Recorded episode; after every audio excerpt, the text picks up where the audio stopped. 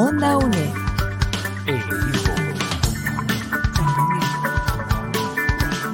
Imagen y sonido, hasta donde estés.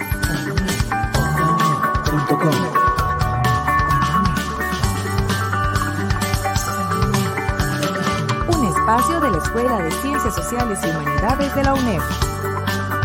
Hasta donde estés. Onda UNED. Acortando distancias.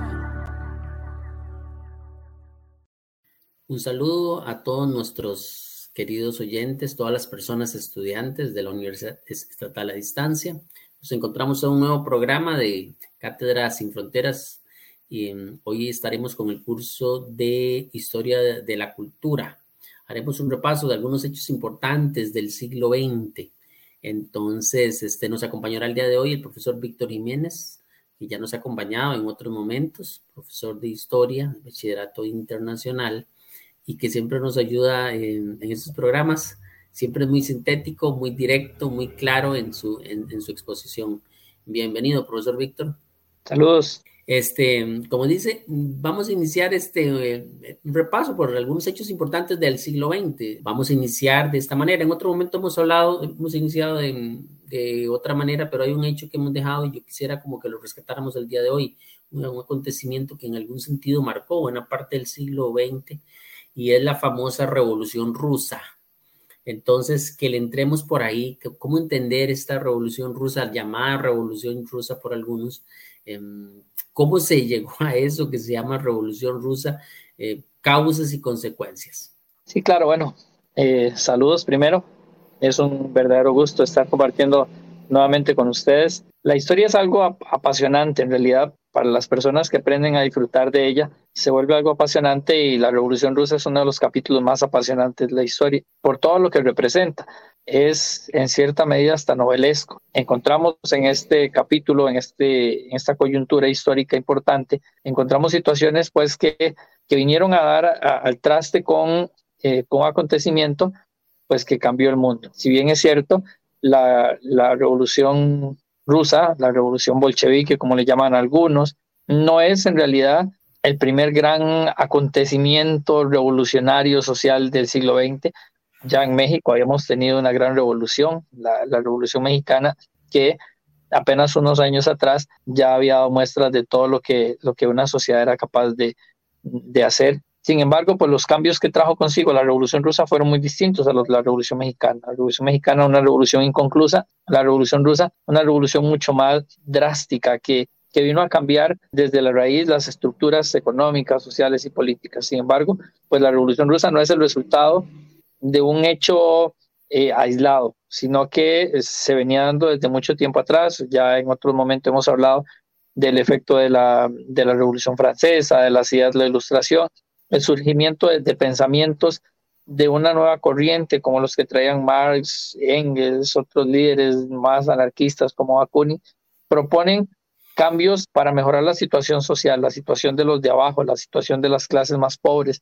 Eh, pues eso empezó a verse reflejado en el surgimiento de manifestaciones como huelgas. Eh, por allá de 1904, 1905, una una guerra entre Rusia y Japón que evidencia la debilidad del ejército imperial y que ponía pues cada vez más en duda las razones por las que el, el zar podía seguir manteniendo el poder en, en, este, en esta magnífica pero enorme eh, nación.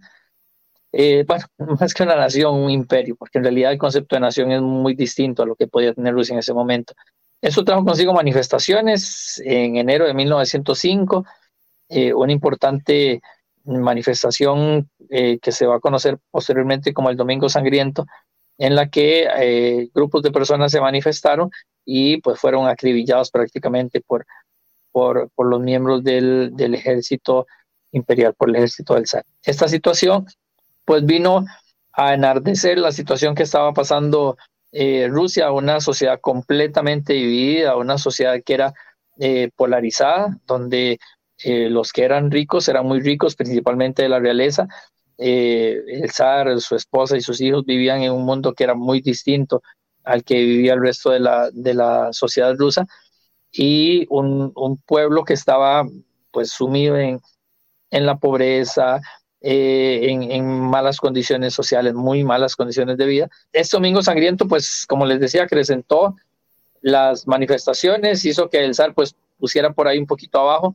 Fue necesaria la, la, búsqueda de acuerdos, esta búsqueda de acuerdos llevó a la, que se permitiera la libertad de expresión, que se crearan nuevos partidos y estos partidos, principalmente el Partido Obrero Socialdemócrata, que después pues uniría las fuerzas de los mencheviques y los bolcheviques, dos fuerzas muy opuestas en realidad, eh, una burguesía y otro proletariado, eh, pero se unieron para, para acabar con el, con el zarismo, un zarismo pues que ya venía habilitado, más aún con la entrada de, de Rusia en la Primera Guerra Mundial y pues que lo único que estaba trayendo era muerte para este país. Es así como se da un, un, movimiento, un movimiento que en un primer momento liderado por Kerensky, líder de los mencheviques, y que posteriormente eh, lidera Lenin, quien con, con, gran tino empieza a redirigir eh, la economía y la sociedad y la política eh, rusa bajo el respaldo de algunos importantes líderes políticos como Trotsky, que era un gran pensador, pero también rodeado de otros mm, pues que tenían otras ideas diferentes a lo que Marx y Engels habían propuesto en, el manifiesto comunista como Stalin, pues que fue el que terminó eh, liderando en gran parte el, socialismo soviético, pero pues que lo deformaría en gran medida. En realidad la, la revolución rusa vino a cambiar el concepto de eh, la política, el concepto de lo que puede hacer el pueblo. Eh, es como retomar esa revolución rusa, pero ahora con nuevas ideas, con un pueblo más consciente, con, con, ideas mucho más concretas y con un proyecto político establecido muy claro.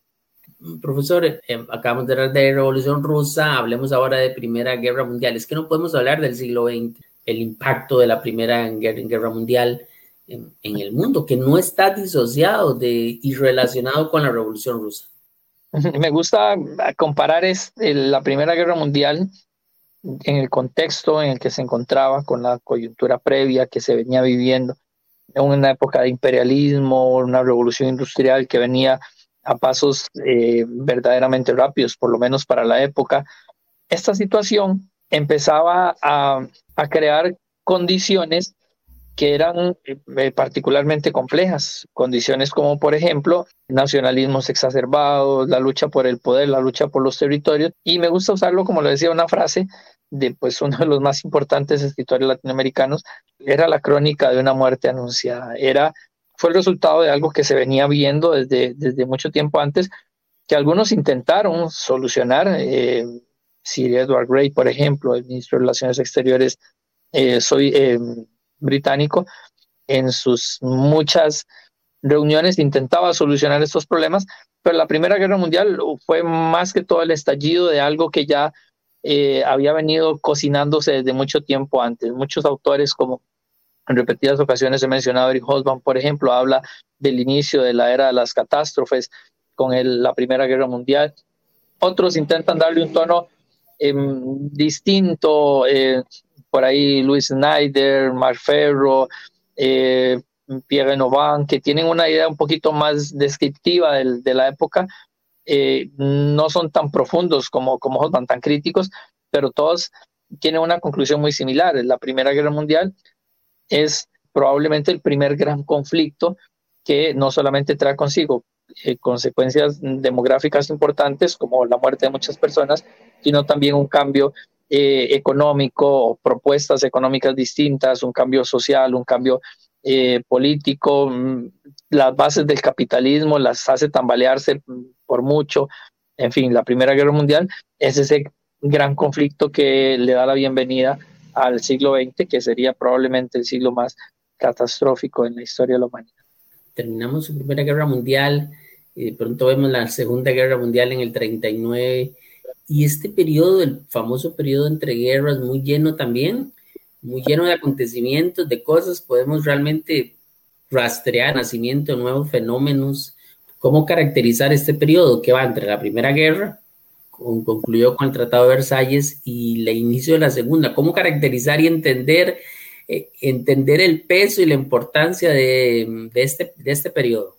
Heriberto, el mariscal francés, uno, uno de los más importantes líderes políticos en la Primera Guerra Mundial, eh, Ferdinand Foch, eh, al, al, firmar el, el, Tratado de Versalles dice que que el Tratado de Versalles no es un tratado de paz, sino un armisticio de 20 años. Eh, lastimosamente tuvo una, una lengua eh, muy premonitoria, ¿verdad?, de lo que sería en realidad. Eh, ese periodo entre guerras, en realidad nunca hubo paz. si nos vamos a esa época, la incertidumbre que se vivía en esa época, la lucha por la paz, pero también el hambre, la pobreza, la desesperanza que se vivía, eh, pues, pues no presagiaba buenas cosas. Eh, si vemos en Italia ya para 1919, apenas unos años, eh, unos, unos meses después del Tratado de Versalles, ya se estaba levantando Benito Mussolini con ideas sumamente radicales, principalmente inspirado por, por, la desazón de, del Tratado de Versalles. Mm, siempre lo pensamos en, en, Europa, ¿verdad? Pero eh, la revolución de, de mayo de, en China también, eh, en el, en el, en el 19, eh, pues era una manifestación también de, descontento. No solamente sucedía en, en, Europa, también estaba sucediendo en Asia. Y pues en Europa se dieron diferentes luchas por intentar solucionar algo que a veces lo que hacía era empeorarlo, la famosa primavera de Locarno del 25, el pacto que Brand del 28, eh, los planes eh, Dawes y Jung que intentaban solucionarlo, eh, pero la situación de la gente, los que estaban realmente, los que realmente son los artífices de la historia, no, no de los de arriba, sino de la, de la gente, los que necesitan comer cada día, pues no era especialmente eh, beneficiosa. Era una, era una, una historia, pues una situación complicada, eh, donde empezó a dar paso al surgimiento, como le decía, Mussolini en el 19, en el 22 ya estaba montado en el poder en, en, Italia, mientras que Hitler eh, intentó por ahí de alguna manera algo que pareció un disparate en la década de los 20, pero con el fracaso del, del, del plan eh, Young en el 29 con el, el eh, con la crisis con la crisis de, de, 1929 y la presión de 1930 pues se encontró el paso libre hacia hacia lo que sería posteriormente el, el inicio del, del, del nazismo en, en, en Alemania un nazismo pues que a todas luces lo que mostraba era eh, la desesperación de un pueblo encontrando en, en, un falso profeta eh, su salvación. Y pues ahí encontramos otros conflictos, como por ejemplo eh, la toma de Japón a Manchuria, la toma de Italia sobre Abisinia, la guerra civil española, que no deja de ser un conflicto sumamente terrible, el conflicto entre, entre China y Japón. verdaderamente no, no, no es fácil entender un periodo de paz donde hubo tantos conflictos y pues también el rompecabezas empezaba a armarse para que siguieran dándose más. Vamos ahora a una breve pausa. Eh, nos vemos en breve. Radio Nacional 101.5 FM.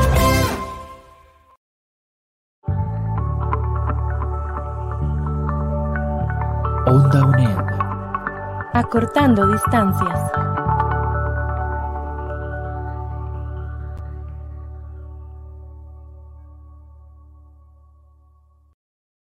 Estamos de vuelta.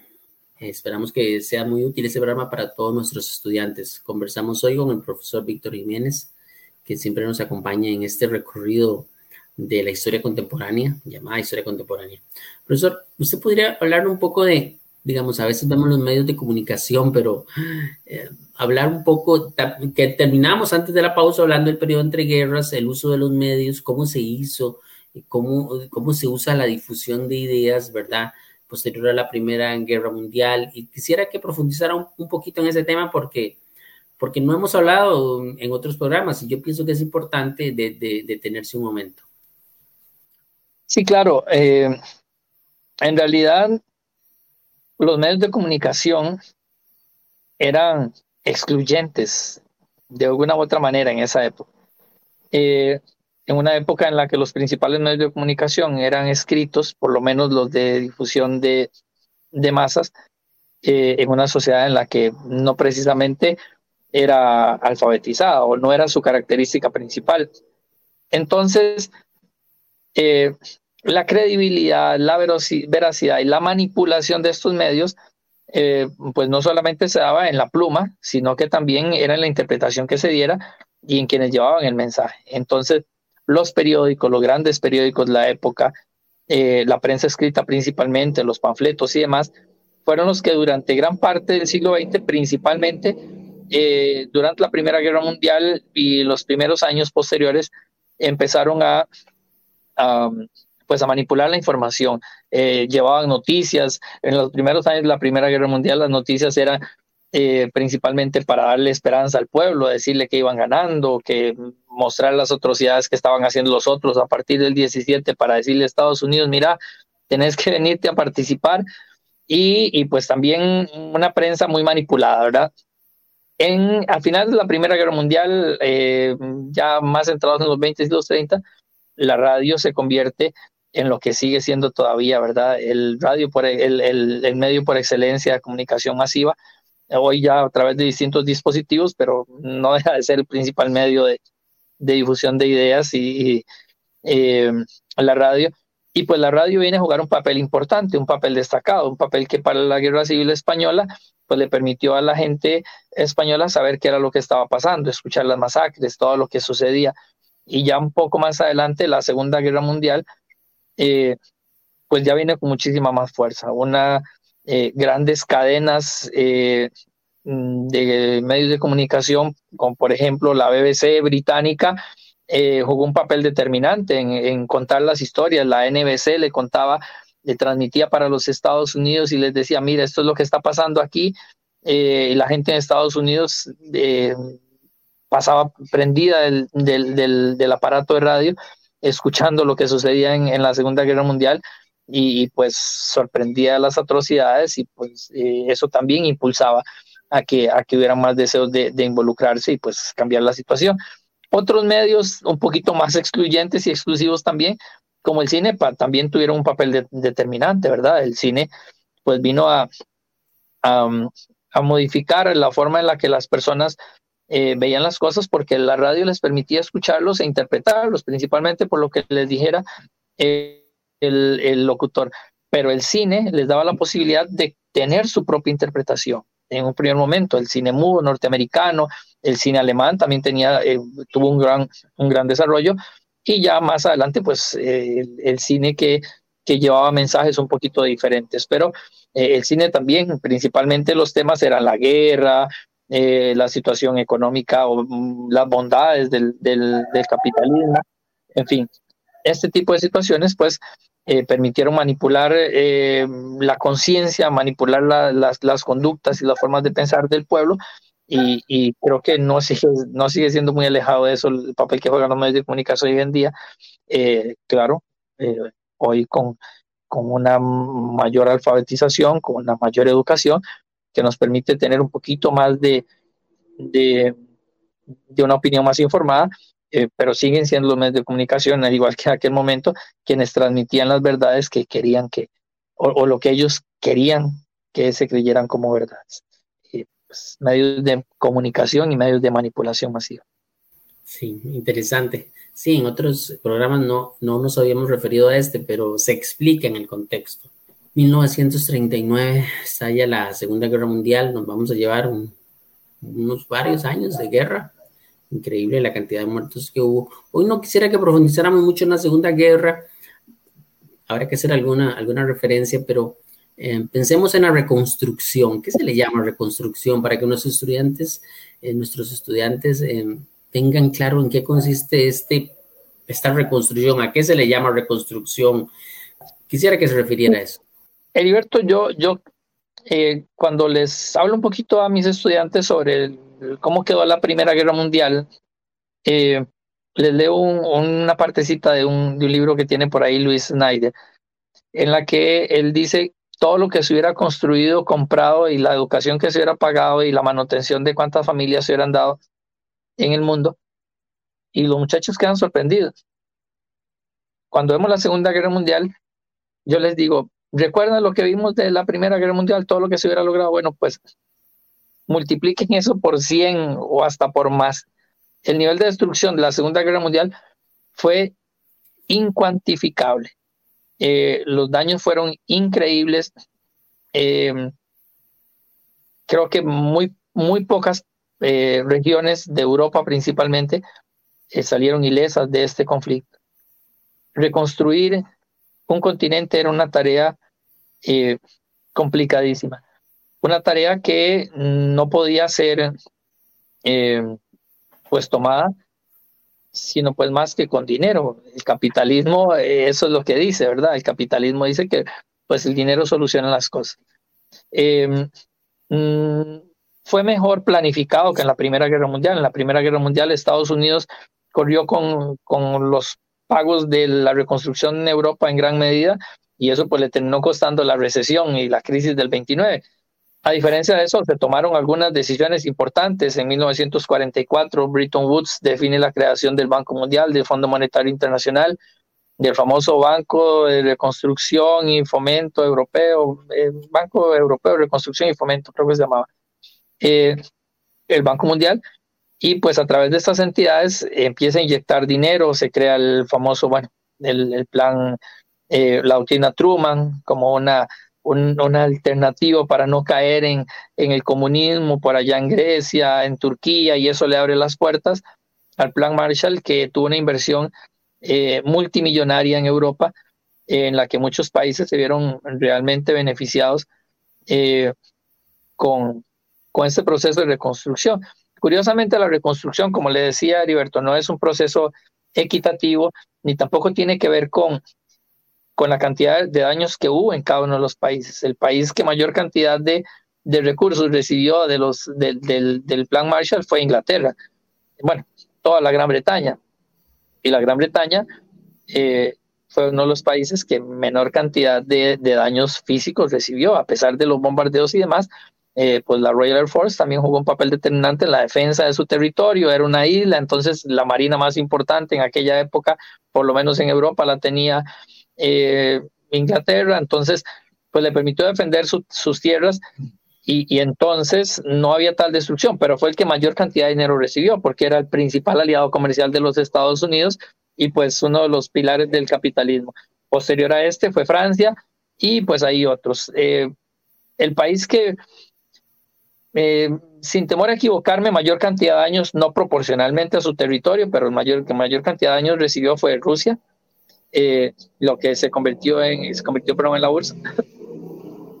Pero las condiciones que le pusieron a la URSS para aceptar el, el, el plan Marshall eran impensables. Un plan Marshall que, que por sí castigaba el, el comunismo como, como líder de los países, eh, que mandaba de una u otra manera a, erradicar estos partidos eh, comunistas de los países que recibieron la ayuda, pues para Rusia o para la URSS era algo impensable.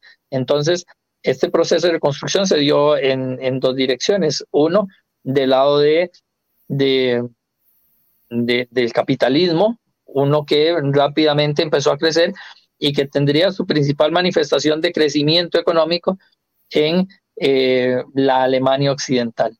Una Alemania que quedó dividida en cuatro, que luego se divide en dos, una Alemania, la, la, Alemania democrática y la Alemania federal. La Alemania federal, eh, con el apoyo de Estados Unidos, de Francia y Gran Bretaña, y la Alemania democrática de la URSS, y pues que los, las manifestaciones de esto eran evidentes no solo en, en, Alemania, sino en el Berlín, en la división de Berlín, un Berlín empobrecido, con gran cantidad de problemas sociales, y uno pues que crecía a pasos agigantados. La reconstrucción es eh, sin temor a equivocarme, la mejor muestra de, eh, de que el capitalismo quería demostrar que era mejor que el, que el comunismo o que el socialismo y pues que lo iba a hacer con dinero.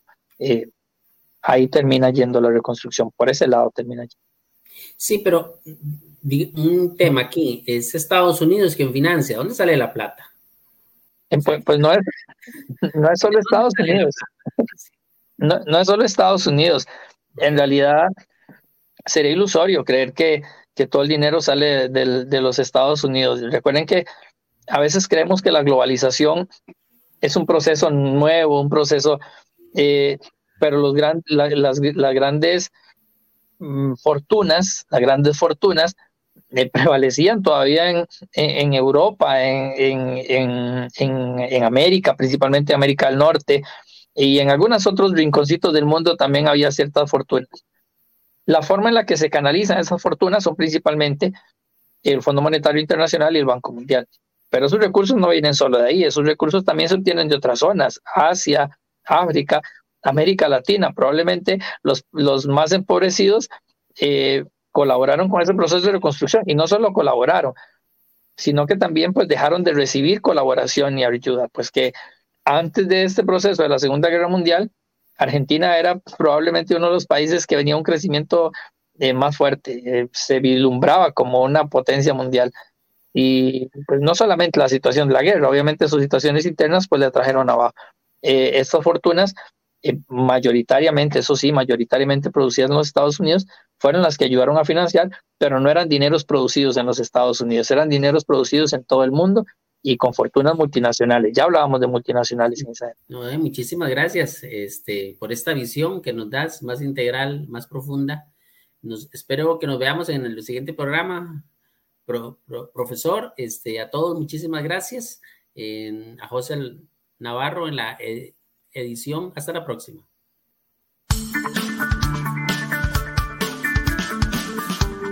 Onda UNED.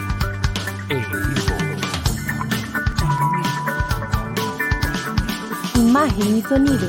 Hasta donde esté.